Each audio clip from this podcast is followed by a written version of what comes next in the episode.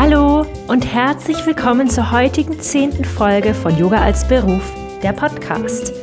Ich bin Antonia, Yoga-Lehrerin und Yoga-Mentorin aus Berlin und ich teile hier im Podcast mit dir meine besten Tipps zum Yoga-Business-Aufbau und immer spannende, wirklich lehrreiche Gespräche mit anderen Menschen, die dir auf diesem Weg helfen können. Die heutige Episode ist ein kleines bisschen besonders. Sie wurde sich auf Instagram schon sehr lange gewöhnt, denn das Thema der heutigen Folge ist Yoga als Beruf, Professionalisierung einer alten Tradition. Die, die mir schon länger folgen, wissen es, das war der Titel meiner Masterarbeit. Meine Masterarbeit war der Grund, warum ich überhaupt angefangen habe, unter dem Titel Yoga als Beruf meine Tipps für Yogalehrerinnen zu teilen. Ganz am Anfang noch wirklich ohne dabei eine Selbstständigkeit im Blick zu haben. Ich wollte einfach nur mit der Welt teilen, was mir damals nach meiner Yoga-Ausbildung irgendwie gefehlt hat. Nämlich, dass ich nicht wusste, wie man, wenn man sich gut mit Yoga auskennt und super gerne unterrichtet, denn eigentlich den Berufseinstieg findet. Und dann ein paar Jahre später, ja, kam es dazu, dass ich überlegt habe, was mache ich eigentlich in meiner Masterarbeit? Und dann habe ich viel recherchiert und mit Professorinnen und Professoren gesprochen und wir haben festgestellt, Professionssoziologie ist definitiv etwas, worin man über das Thema Yoga sprechen könnte. Und so kam es irgendwann dazu, dass ich ein Exposé geschrieben habe und das auch mit Begeisterung angenommen wurde und ich dann mich im Prinzip ein Jahr lang wirklich aus Forschungsperspektive mit dem Thema Yoga beschäftigen durfte. Und heute teile ich mit dir ähm, Inhalte aus meiner Studie, wie alles dazu gekommen ist und werde ein bisschen darüber erzählen, wie es zu meinem eigenen Yoga-Business-Aufbau gekommen ist und damit hoffentlich einige von den meistgefragten Fragen auch abdecken. Ich werde einiges einfach erzählen, andere Dinge auch ein bisschen vorlesen aus meiner Arbeit und wenn du weitere Fragen hast, dann kannst du mir danach immer noch auch eine E-Mail schreiben. Das ist eine ganz wissenschaftliche Arbeit und deswegen ist die Sprache vielleicht etwas anders, als ihr es sonst von mir gewöhnt seid. Und wenn es nicht alles sofort irgendwie einleuchtend ist, dann ist das auch total in Ordnung. Wir können gerne an anderer Stelle dann auch noch über diese Inhalte sprechen und du kannst mir immer noch deine Fragen stellen. Ich habe aber trotzdem nur Stellen rausgesucht, die quasi nicht allzu schwer verständlich sind und nicht allzu viele soziologische Fachbegriffe quasi ähm, genau in sich trägt. Also, Professionalisierung einer alten Tradition das ist ähm, ein Thema, auf das ich gekommen bin, weil ich mich eben schon lange gefragt habe, wenn man sich mit der quasi Tradition des Yoga in Indien auskennt und mit der Geschichte, dann ist die Frage ja schon irgendwie naheliegend, wie wurde aus dieser Tradition eigentlich ein Beruf? Und das ist ein weiter Weg, den der Yoga quasi gegangen ist, von Indien bis ja um die ganze Welt. Und in meiner Studie habe ich ähm, Experteninterviews geführt. Das ist eine sehr spezielle Methode aus der Sozialforschung, bei der man quasi Menschen befragt, die, was man im wirtschaftlichen Sinne vielleicht Stakeholder nennen würde, die also einen besonderen Anteil an einer Arbeit oder einem Umstand haben und habe sie dann dazu befragt, ähm, was sie denn dazu denken. Zu den konkreten Fragen kommen wir später noch, aber was Sie denn dazu denken zur Professionalisierung und zu den Herausforderungen des modernen Berufes, Yogalehrerin, wenn man das so nennen kann. Und aus all diesen Antworten haben sich dann meine quasi praktischen Ergebnisse ergeben. Aber jeder theoretischen Arbeit steht auch ein, ähm, ja, eine lange, wie man das nennt, Literature Review ähm, bevor und damit möchte ich euch definitiv nicht langweilen, aber ich werde ein kleines bisschen was aus meiner Einleitung jetzt vorlesen. In einer wissenschaftlichen Arbeit wird relativ viel zitiert und eine Autorin, die mir dabei besonders wichtig ist und deren Texte euch vielleicht auch interessieren können, ist die Autorin Andrea R. Jine. Und ein Buch, was ich von ihr gelesen habe, was ich wirklich ausgezeichnet finde, ist das Buch, das heißt Selling Yoga from Counterculture to Pop Culture, also der Verkauf des Yoga. Und wie von Jain 2014 beschrieben, ist Yoga zu einem Produkt der Popkultur mit einer internationalen, millionenschweren Industrie geworden. Der Nettoumsatz der Yoga-Industrie lag 2012 weltweit bei 80 Milliarden US-Dollar.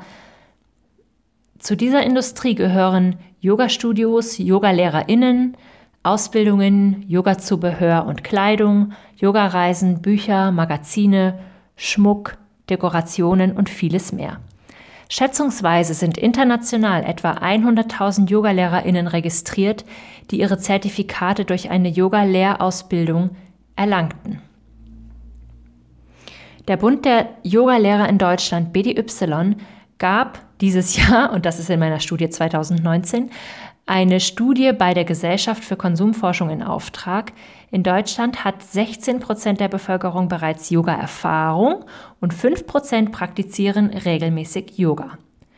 Die Popularität von Yoga wird unter anderem darauf zurückgeführt, dass es als gesundheitsförderlich erachtet wird. Alternative Heilmethoden erleben eine Renaissance in der Gesellschaft und werden dadurch teilweise durch die gesetzlichen Krankenkassen als eine präventive Gesundheitsleistung anerkannt. Die gesundheits- und konzentrationsfördernde Wirkung wird zunehmend von Unternehmen erkannt und Yoga für die Angestellten im Rahmen der betrieblichen Gesundheitsversorgung angeboten oder die Kosten für Yogastunden erstattet. Das ursprüngliche Ziel des Yoga, mittels eines ganzheitlichen Repertoires aus Methoden zur Erleuchtung zu gelangen, wurde ersetzt durch das Ziel, den Körper gesund zu halten und die Leistungen im Leben zu steigern.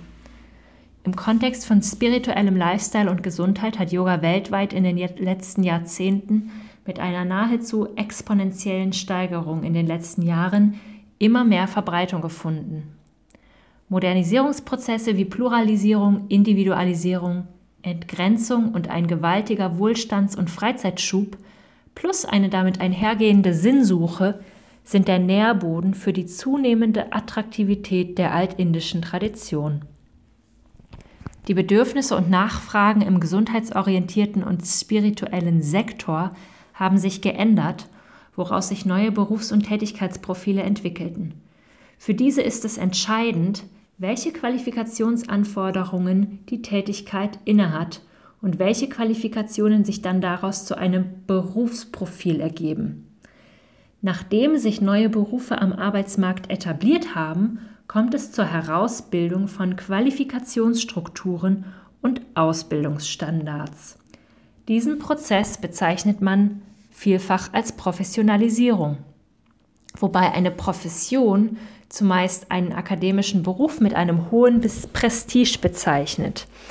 Also darunter könnt ihr euch zum Beispiel vorstellen, dass es ja ganz genau vorgeschrieben ist, wie man Ärztin wird das Studium, die Prüfungen, wirklich auch die Zeit, die man da rein investiert, die Inhalte, die Praktikumszeit etc. Das ist alles vorgegeben und da gibt es einen ganz strukturiert, strukturierten und auch wirklich für alle ersichtlichen und klaren Ablauf auf dem Weg zum Beruf Yogalehrerin. Vergleichbar ist es mit juristischen Berufen. Das sind auch quasi Tätigkeiten, die als vollends professionalisiert gelten. Und andere Berufe, die befinden sich irgendwo auf dem Weg dahin zwischen Tätigkeiten, die gar nicht reguliert sind und Tätigkeiten, die quasi komplett reguliert sind. Das bezeichnet man in der Soziologie als Professionalisierung. Yoga zu unterrichten hat sich in Deutschland zu einer Arbeitstätigkeit im mittleren Qualifikationssegment entwickelt. Es ist eine Tätigkeit, die überwiegend in Solo-Selbstständigkeit ausgeübt wird und mit entsprechenden wirtschaftlichen und sozialen Risiken einhergeht. Der Beruf wird mehrheitlich von Frauen ausgeübt, was die Theorien teilweise prekärer freiberuflicher Tätigkeiten bestätigt. Der staatlich nicht geregelte Beruf Yogalehrerin ist ein Beispiel für die Fusion verschiedener gesellschaftlicher Entwicklungen, darunter flexibilisierte Arbeitsverhältnisse, in einer postindustriellen Gesellschaft, der Rückzug des Staates aus Sicherheitsleistungen und daraus resultierend seine zunehmenden ökonomischen Zwänge, die bedingen, dass Individuen sich selbst verstärkt als Lebensunternehmerinnen sehen und ihr Dasein verbetrieblichen.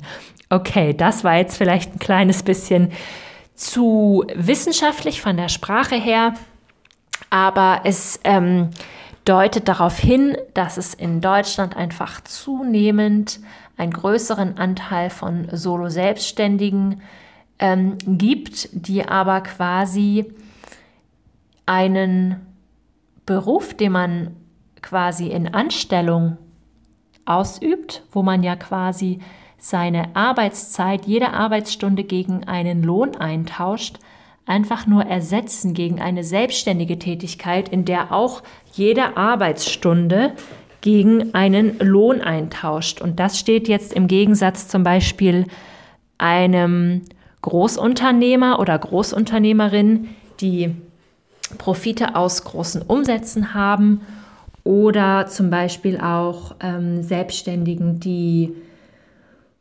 Produkte oder digitale Produkte vertreiben und quasi ähm, nicht mehr ihre Arbeitszeit pro Stunde verkaufen, sondern eben im erweiterten Sinne ihren Umsatz gesteigert haben. Das Berufsbild Yogalehrerin unterliegt keinen Ausbildungs- und Prüfungsstandards und ist auch nicht staatlich anerkannt. Stattdessen werden Yogalehrerinnen in Deutschland auf der Ebene von Yogaverbänden der jeweiligen Yoga-Richtung und in Studios ausgebildet und zertifiziert.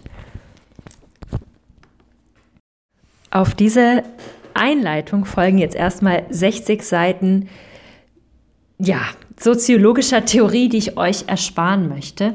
Aber was ich euch sagen kann, ist, dass ähm, die strukturellen Ansätze der Professionalisierung in Yoga so gesehen werden, dass man davon spricht, dass seit etwa 1979 ähm, die Phase der institutionellen Professionalisierung ähm, beginnt, gezeichnet durch die folgenden Bemühungen, nämlich eine Standardisierung und Absicherung der Qualität von Yoga-Ausbildungen für Yogalehrerinnen, dem Versuch einer staatlichen Anerkennung für bestimmte Ausbildungsgänge und ähm, das versucht wurde, Mindestanforderungen für den Beruf durchzusetzen und dass in Weiterbildungen von Yogalehrerinnen eben auch ähm, pädagogische Techniken mittlerweile verwendet werden. Also eine heutige Yoga-Ausbildung ist ja relativ durchstrukturiert mit Handouts, mit irgendwie ähm, lernt man ganz viele Aspekte des Yoga und im ganz traditionellen Sinne des Yoga war es eben so, dass SchülerInnen oder damals waren es ja überwiegend Schüler, quasi bei einem Guru oder bei einem Yogalehrer einfach lange gelebt haben und diese ganzen Sachen irgendwie mitgemacht haben, miterlebt haben, eben einfach sein Schüler waren und dadurch den, das Yoga eben erlernt haben. Und heutzutage und vor allem in der westlichen Welt ist es eben wirklich ein, eine Weitergabe, eine strukturierte Übergabe des Wissens ähm, ja, mittels moderner pädagogischer Methoden von Lehrerinnen oder Auszubildende an Schülerinnen. Aus dem populärer werdenden Yogamarkt entwickelte sich eine Vielzahl an Möglichkeiten, sich als Yogalehrerin ausbilden zu lassen. Oft sind Ausbildungen unterteilt in 200 Stunden Basisausbildungen und 300 Stunden aufbauenden Ausbildungen. Das sind die Aufteilungen, die von der amerikanischen Dachorganisation Yoga Alliance etabliert wurden und heute weltweit üblich sind. Diese können allerdings auch auf unterschiedlichste Weise und in unterschiedlichsten Stilen erworben werden, etwa in Wochenendkursen oder über einen längeren Zeitraum oder in einem durchgängigen Kurs mit oder ohne Prüfung am Ende. Bei der Yoga Alliance sind über 90.000 Yogalehrerinnen registriert und über 4.000 Yogaschulen und Ausbilderinnen auch. Auch wenn sich die Yoga Alliance nicht für die Berufstätigen des Feldes in der Art eines Berufsverbandes einsetzt, lassen sich fast alle Ausbilderinnen international ihre Angebote bei der Organisation registrieren. Die Organisation gibt nämlich Standards der Inhalte der Ausbildungen, die 200 Stunden und 500 Stunden Yoga-Lehrausbildungen heraus. Die Erfüllung wie auch die Einhaltung von Standards liegen in der Einzel- und Eigenverantwortung eines jeden Mitgliedes.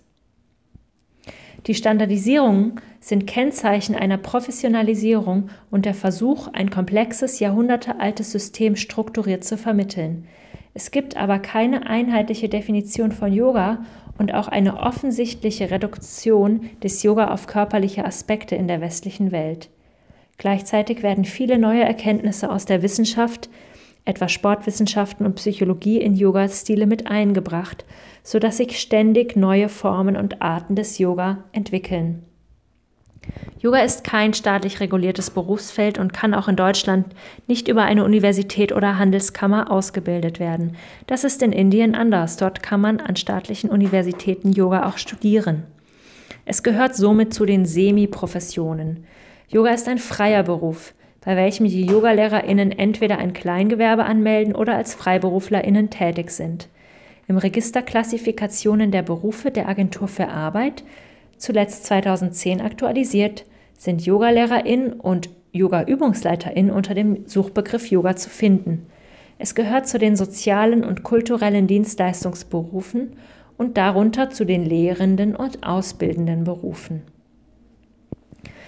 In einer Studie vom Bundesverband der freien Berufe BFB über die Aspekte der Deregulierung freier Berufe wird deutlich, dass eine Liberalisierung eines Marktzutritts zu einer ineffizient hohen Anzahl an Anbieterinnen und einer niedrigen Qualität der erbrachten Leistungen führt. Zugangsbeschränkungen und zunehmende Professionalisierung befürwortet der BFB als ein Mittel zur Verbesserung des Marktergebnisses. Deregulierung haben ebenso den Nachteil, mangelnde Rationalisierbarkeit und Delegierbarkeit nach sich zu ziehen. Ein Fazit bezogen auf Yoga, Yogalehrerinnen können sich nämlich auch im BFB registrieren, ist, dass eine Institutionalisierung, Entschuldigung, Institutionalisierung, schweres Wort, und Regulierung der Qualität, der Glaubwürdigkeit und dem Ansehen des Tätigkeitsfeldes helfen würde. Yoga in der Prävention wird von den Krankenkassen mittels der ZPP reguliert. Der BDY reguliert den Zutritt seiner MitgliederInnen über die eigene Ausbildung andere Yoga-Organisationen wie der Yoga-Vidya-Verband ebenso. Es gibt keine einheitlichen Beschränkungen zu dem Markt, aber dennoch zeichnet sich eine Tendenz ab, dass die Qualität der Arbeit und Ausbildungen stärker geprüft werden. Es bleibt dennoch die Frage offen, inwieweit Yoga professionalisiert ist. Dazu müssen die Dimensionen klassischer Professionen ebenso einbezogen werden wie die heutigen gesetzlichen Grundlagen einer Berufsausbildung. Es haben sich in den letzten 50 Jahren in Deutschland einige Yoga-Organisationen herausgebildet und mehrere Berufsverbände. Die Herausbildung von Organisationen und die Standardisierung entwickeln und implementieren zeigen eine Professionalisierung an. Dabei gibt es keine bindenden Standards der Yoga-Lehrausbildung für die Ausübung des Berufes, womit Yoga eine Semi-Profession ist. Die Form der Selbstständigkeit unterscheidet sich von einer klassischen Profession zum Yoga-Lehrberuf stark. Klassische Professionen sind akademisch fundiert und in einer Berufsausübung selbstständig, was unter anderem mit den Krisen zu tun hat, die sie ihre Arbeitsgrundlage darstellen. Sie haben zumeist auch Angestellte. Yogalehrende arbeiten überwiegend solo selbstständig und stehen vor zahlreichen finanziellen und regulativen Herausforderungen in der sozialen Absicherung. Dazu muss ich noch ganz kurz einwerfen, dass ich diesen Teil mit den Krisen, die eine quasi professionalisierte Profession ähm, löst, ein wichtiges Merkmal einer Profession ist, was ich übersprungen habe, weil ich euch die Theorie ersparen wollte. Aber es ist letzten Endes so, dass bei einer vollends professionalisierten, bei einem vollends professionalisierten Beruf immer ein konkretes Problem, ein gesellschaftliches Problem, was nur mittels dieser Profession zu lösen ist, herangetragen wird. Also wenn wir wieder auf unsere zwei Beispiele zurückschauen, zum Beispiel Ärztin oder Richterin, dann ist uns ja allen klar, welche ganz konkreten Probleme an die herangetragen werden die mittels diesem Beruf quasi gelöst werden. Und das ist eben auch eine Frage, die ich in meinen Interviews oft gestellt habe, weil wenn wir sagen, Yoga ist ein Beruf und wird zunehmend professionalisiert, welches Problem lösen wir denn dann eigentlich? Wenn Yoga in der westlichen Welt eher als etwas Körperliches angesehen wird, dann welches körperliche Problem lösen wir denn? Also in klassischen Professionen lösen die Juristinnen und Ärztinnen dann eben ganz eindeutige menschliche, gesellschaftliche Probleme und dieses Konzept lässt sich nicht ganz eindeutig auf Yoga übertragen. Deshalb bleibt immer noch die Frage offen, welche Art von Problemen an diese Profession eben herangetragen wird und welche sie versucht zu lösen. Und dann möchte ich euch an dieser Stelle noch meine vier Hypothesen vorstellen. Nummer eins, die Professionalisierung von Yoga in Deutschland verläuft überwiegend individuell handlungsbezogen. Das bedeutet, eine Professionalisierung von oben würde bedeuten, dass die Professionalisierung von den Verbänden und Yoga-Organisationen ausginge. De facto befassen diese sich aber weniger mit dem Beruf Yogalehrerin als mit den Inhalten des Yoga. Deshalb findet die Professionalisierung in diesem Bereich möglicherweise überwiegend von unten statt, also individuell handlungsbezogen. Hypothese heißt, dass ich das geschlussfolgert habe aus der Theorie und es dann mittels meiner Studie überprüfe. Hypothese 2. Yoga wird im Verlauf der Professionalisierung heterogener in seinen Erscheinungsformen. Was zunächst widersprüchlich erscheint, deutet auf die besondere Form der Professionalisierung der alten Tradition hin. Durch die starke individuelle Professionalisierung wird die Pluralität des Yoga weiter gefördert und nicht homogenisiert, wie es bei klassischen Professionen der Fall ist. Die Yoga-Lehrenden bilden sich ihre eigenen Nischen aus, um auf dem vielfältigen Markt einen Platz zu finden. Darauf deutet auch das verzweigte Netzwerk der relativ kleinen Verbände im Yoga-Bereich hin, die sich größtenteils um die Inhalte spezieller Yoga-Richtungen drehen. Die zahllosen Yoga-Lehrausbildungen deuten in ihrer unübersichtlichen Anzahl einen ähnlichen Trend an, nämlich dass Yoga ständig weiterentwickelt und modifiziert wird, anstatt die Tradition zu erhalten. Hypothese 3. Durch die Anpassung des traditionellen Yoga an organisatorische Vorgaben können die ganzheitlichen Methoden nicht mehr vollständig genutzt werden.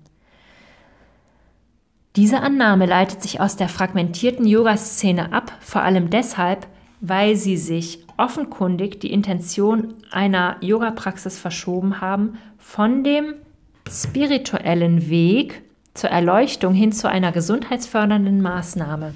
Yoga wird hier mit eine körperorientierte, gesundheitsfördernde Funktion zugeschrieben, die es ursprünglich nicht hatte. Und Hypothese 4. Das politisch geförderte Unternehmertum Solo-Selbstständiger ermöglicht eine zunehmende Ausbreitung von Yoga als Beruf.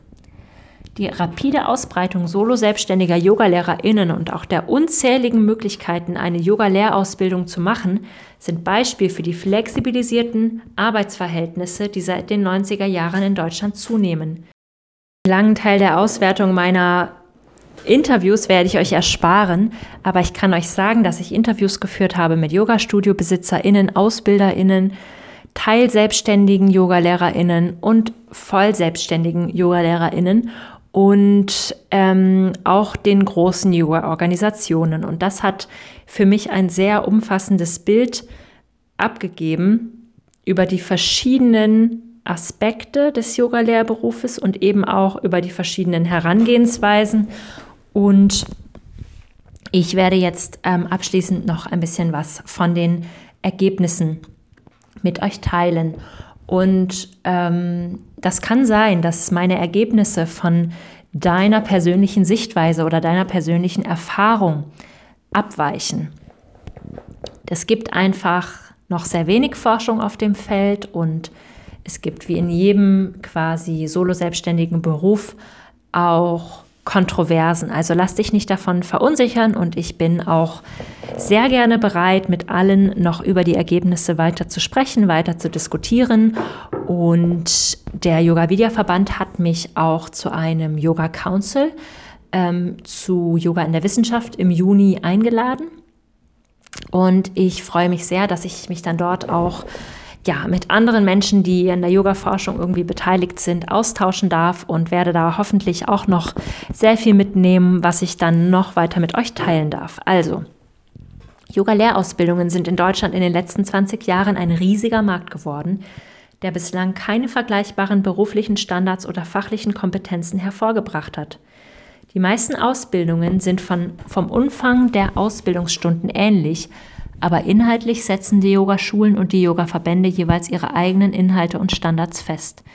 Der dynamische Markt bringt unentwegt neue Stile und Ausrichtungen, Fortbildungen und Zertifikate hervor, welche sich aber letztlich nicht zu einem einheitlichen beruflichen Selbstverständnis zusammenfügen. In den Interviews wurde sehr deutlich, dass die Zertifikate keine Bedeutung haben und wenig über die Arbeitsleistung der Absolventinnen aussagen. Ein Zertifikat ist auch keine Garantie für einen beruflichen Erfolg in der Branche. Hier spielen persönliche Kontakte, Selbstvermarktung, Arbeitserfahrung und das Herausbilden eines Alleinstellungsmerkmals eine größere Rolle. Das sind die Ergebnisse aus drei der Interviews. Auch Yoga-Lehrausbildungen sind gewissermaßen eine Entwicklung der Kommerzialisierung von Yoga, was ursprünglich als Aufgabe an die Anhängerinnen eines Gurus nach langer Yoga-Erfahrung weitergegeben wurde. Fächer wie Didaktik, Psychologie, Anatomie sind kein traditionelles Yoga, sondern bezeugen die Entwicklung eines modernen Berufes und entsprechen den Bedürfnissen des hiesigen Marktes. Dass den Zertifikaten dennoch eine untergeordnete Bedeutung beigemessen wird, lässt sich mit dem geringen Institutionalisierungsgrad der Profession und der Uneinheitlichkeit der Ausbildungen erklären. Yogalehrerinnen sind überwiegend solo selbstständig und arbeiten freiberuflich in unterschiedlichen Studios, Unternehmen etc. Die größten Herausforderungen für die Yogalehrerinnen ist das geringe Einkommen. An dieser Stelle lässt sich eine interessante Feststellung machen, denn in den Interviews wurde gesagt, dass viele Yogalehrerinnen vor der Ausbildung nicht sicher sind, ob sie unterrichten wollen oder nur ihr Wissen über Yoga vertiefen.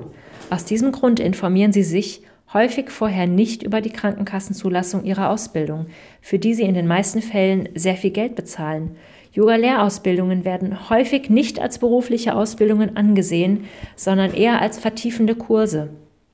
Nach der Ausbildung entscheiden sich manche Absolventinnen gar nicht oder nebenberuflich Yoga zu unterrichten und andere erkennen im Yoga ihren spirituellen Auftrag.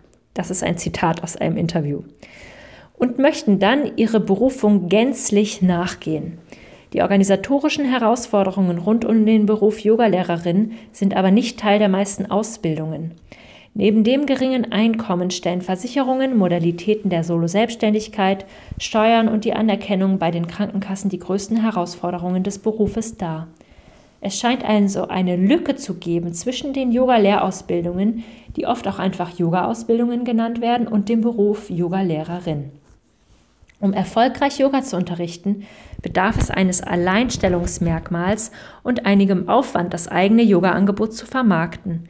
Hinzu kommen Kosten für die unbedingt notwendigen Fortbildungen, auch ein Zitat, Fachliteratur und Webseiten, was alles Merkmale einer individuell handlungsbezogenen Professionalisierung sind. In der Theorie können Professionalisierungsbestrebungen mit dem Interesse begangen werden, Transparenz und Qualitätsstandards für das eigene Tätigkeitsfeld zu erzielen.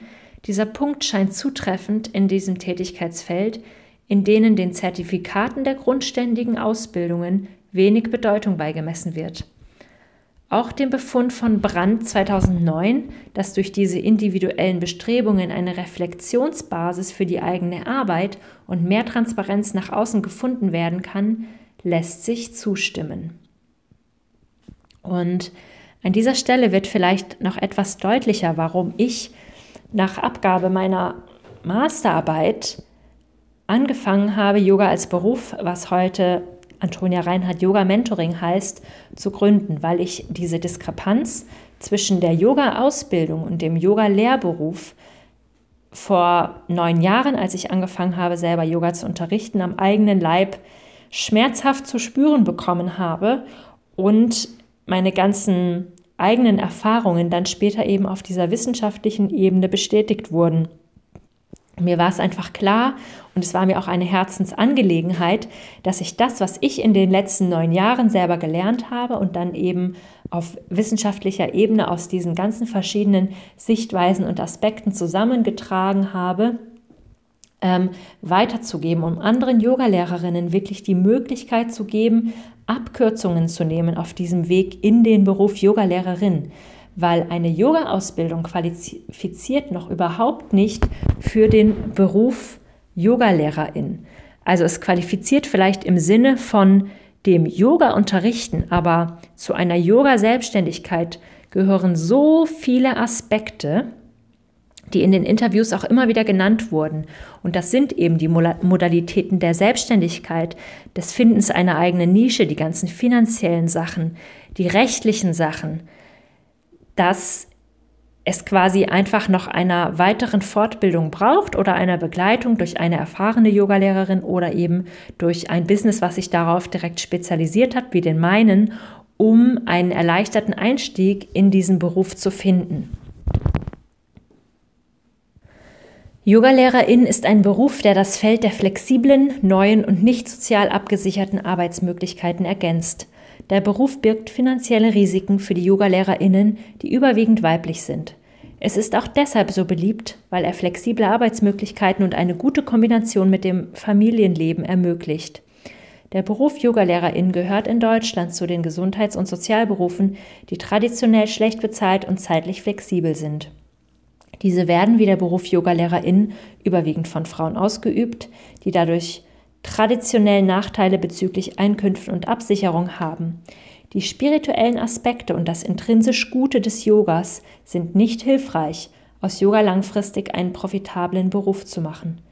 Die steigende Nachfrage nach Yoga und die zunehmende Anerkennung im Gesundheitssystem erlauben einen Ausblick auf ein dynamisches Berufsfeld, welches eine Verankerung in der alten Tradition behält und von Einflüssen aus Medizin, Sport, Gesundheitsförderung und individueller spiritueller Suche bereichert wird. Damit möchte ich zum Ende kommen mit meiner kurzen Zusammenfassung meiner wissenschaftlichen Studie zu Yoga als Beruf, Professionalisierung einer alten Tradition. Denn ich habe alles, was für euch vielleicht in erster Linie irgendwie verständlich und auch quasi umsetzbar ist, daraus mitgenommen. Und ich denke, dass wenn du schon lange als Yogalehrerin arbeitest, dass du dir dieser Aspekte auch irgendwie bewusst bist. Weil wir alle kennen Yogalehrerinnen, denen es sehr schwer fällt, in der Yoga-Welt ihre Nische zu finden, die schlecht bezahlt ist, die aber dennoch natürlich auch von der Flexibilität dieses Berufes profitiert. Es ist das intrinsisch Gute und diese Leidenschaft, dieses Feuer, das wir im Herzen haben, wir Yogalehrerinnen, dass wir es wirklich weitergeben können. Und es ist mir einfach eine Herzensangelegenheit, dass eine Frau, die das Yoga weitergeben möchte und damit so viel Heilung in der Welt schafft und so viel Frieden mit sich bringt, nicht im Alter arm ist und dass sie sich im Alltag auch finanziell über Wasser halten kann. Denn ich finde es einfach wahnsinnig unfair, dass nur weil dieser Beruf nicht in dem Sinne anerkannt ist, auch gesellschaftlich nicht anerkannt ist, dazu führen muss, dass Frauen in eine prekäre wirtschaftliche Lage geraten. In meinem Programm im Yoga-Mentoring Let's Grow und Let's Bloom sprechen wir ausführlich auch über die finanziellen Aspekte des Yoga und bauen gemeinsam ein Yoga-Business auf, was wirklich auf sicheren Beinen steht, damit es langfristig auch ertragsreich ist, weil über diese Aspekte wird auch gerade in den Yoga-Ausbildungen, finde ich, viel zu selten gesprochen. Generell spricht man hierzulande vielleicht nicht ganz so gerne über Geld und dann ist Yoga eben auch dieses intrinsisch Gute, was vielleicht auch nicht mit Geld irgendwie in Verbindung gebracht werden muss, aber es ist dennoch einfach so wahnsinnig wichtig, dass wir uns darüber im Klaren sind, dass wenn wir uns entscheiden, denn diesem Beruf nachzugehen, dass wir dann eben auch in eine Finanzplanung hineingehen müssen. So kontraproduktiv, wie, das vielleicht erstmal erscheint, wenn wir unsere absolute Herzensangelegenheit Yoga wirklich weiter in die Welt bringen wollen. Also wenn in dir der Herzenswunsch brennt, wirklich dein Yoga-Business aufzubauen, dann lass dich super gerne von mir dabei unterstützen. Ich bringe selber eine neun Jahre lange Erfahrung als Yogalehrerin mit, habe sehr, sehr viel Yoga in Berlin in Studios unterrichtet, sehr lange in Unternehmen, bei großen Unternehmen, bei denen ich zum Teil auch heute immer noch arbeite. Ich arbeite auch bei Yoga im Bundestag, ähm, eine Business-Yoga-Stunde quasi Und ich habe eine eigene Yoga-Membership und auf Grundlage meiner Arbeit eben dieses Business aufgebaut, Antonia Reinhardt Yoga Mentoring und unterstütze jetzt Yogalehrerinnen, die ganz neu durchstarten wollen, dabei ihren Platz in dieser Welt zu finden. Und ich helfe dir bei all diesen Business-Aspekten. Der finanzielle Teil muss dir keine Sorgen mehr bereiten. Auch digital sichtbar zu werden, Webseite, Social Media etc. Das ist alles kein Problem. Wir entwickeln gemeinsam einen Plan, dass du da wirklich für dich ins Handeln kommst und es trotzdem dir nicht die letzten Nerven raubt und auch nicht deine ganze Zeit raubt, da wirklich ähm, ja, erfolgreich durchzustarten. Also wenn du daran Interesse hast, dann melde dich super gerne bei mir, schreib mir eine E-Mail und dann kommen wir irgendwie zusammen. Bis dahin wünsche ich dir einen Happy Yoga Business Aufbau. Deine Antonia.